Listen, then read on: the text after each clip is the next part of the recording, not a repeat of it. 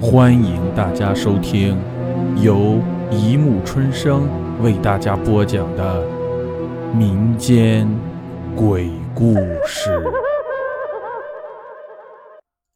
第二百七十四集《山形诡计二》。咦，人的笑声又起，树后那条黑影又飞了过来。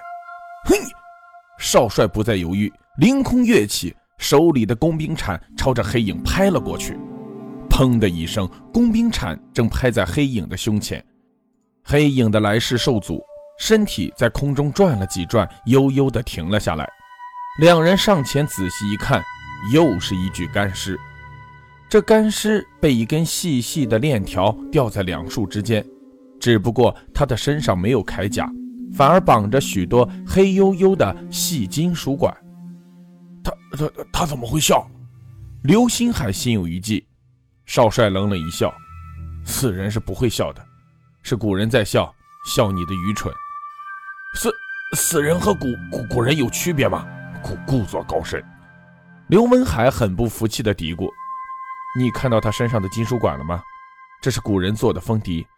我们触动机关的时候，干尸从树后弹了出来，空气流动，风笛就发出声响了。”几千年前布置的玄关，吓得你尿裤子。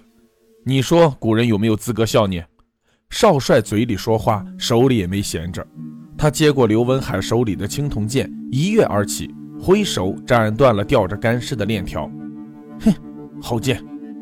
少帅赞不绝口，转头又对刘文海说：“来，这家伙有块腰牌，看看都写了什么。”刘文海接过腰牌，凝神看了半天。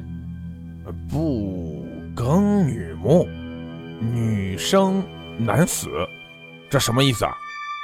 难道是不耕女王？少帅口气大变，糟糕糟糕，谁谁是不耕女王？怎怎么就糟糕了？少帅点了一支烟，手有点发抖。当年齐桓公平定南方的时候，当中就有吴越、不耕等国，不耕女王被生擒，齐桓公亲自审问。女王誓死不降，待要用刑时，却发现只有女王的头颅架在铠甲上，铠甲之内竟然空荡荡的，头颅以下的身体无影无踪。齐桓公受此惊吓，一病不起，临死前焚烧了女王的头颅。啊！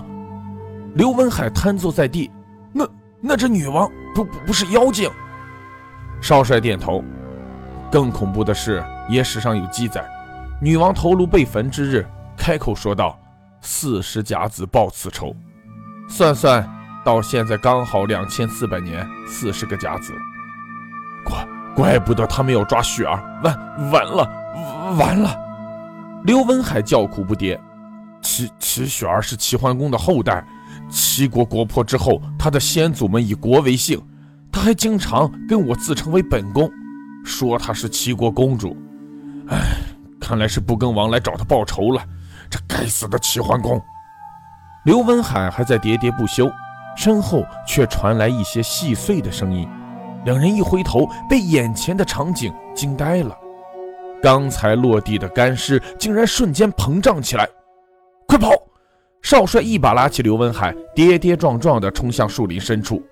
身后砰的一声闷响，少帅扭头一看，那具干尸竟然炸开了。皮肉横飞，一大堆飞蛾从干尸的腹中飞了出来，振翅作响。这、这、这、这是丧尸蛾，碰上就死！快跑！因为恐惧，少帅的声音都走了调。刘文海一边跑一边叫：“你、你个笨蛋，快关了头上的灯！飞、飞蛾追过来了！”少帅猛然惊醒，取下头盔丢在地上，拼命地往前跑。飞蛾呼啦一下子涌上去，密密麻麻地钉在头盔的探照灯上。两人连滚带爬跑了二十分钟，回头看看飞蛾，竟然没有追上来。少帅还是不敢放心，掏出香烟放在嘴里嚼了嚼，又吐在掌心，把裸露的皮肤都涂抹了一遍。刘文海也要了几根烟，照葫芦画瓢。两人歇了一口气，强打精神继续前行。月亮移到了西边，光线暗了不少。还还有多远？刘文海有气无力地问。应该快了吧？少帅有气无力地回答：“一问一答间，两人已经走出了树林。朦胧的月光下，眼前竟然一片开阔。呃，你看，刘文海一指左前方。少帅扭头一看，顿时蔫了，还是那块黑黝黝的卧虎石，正懒洋洋地趴在左前方的草丛中，转了一大圈，竟然又回到了原地。阳光渐渐透了进来，两人这才发现卧虎石当中有一个人，一个蜷缩的人。这不是齐雪儿，又是谁？原来不是两人一直绕不出去，是齐雪儿操纵着两人一直走不出去而已。两人费尽心机，终于把石头凿开一个缝，谁知这个缝却让石头越裂越大，越裂越开，石头碎了，掉出来了齐雪儿的干尸。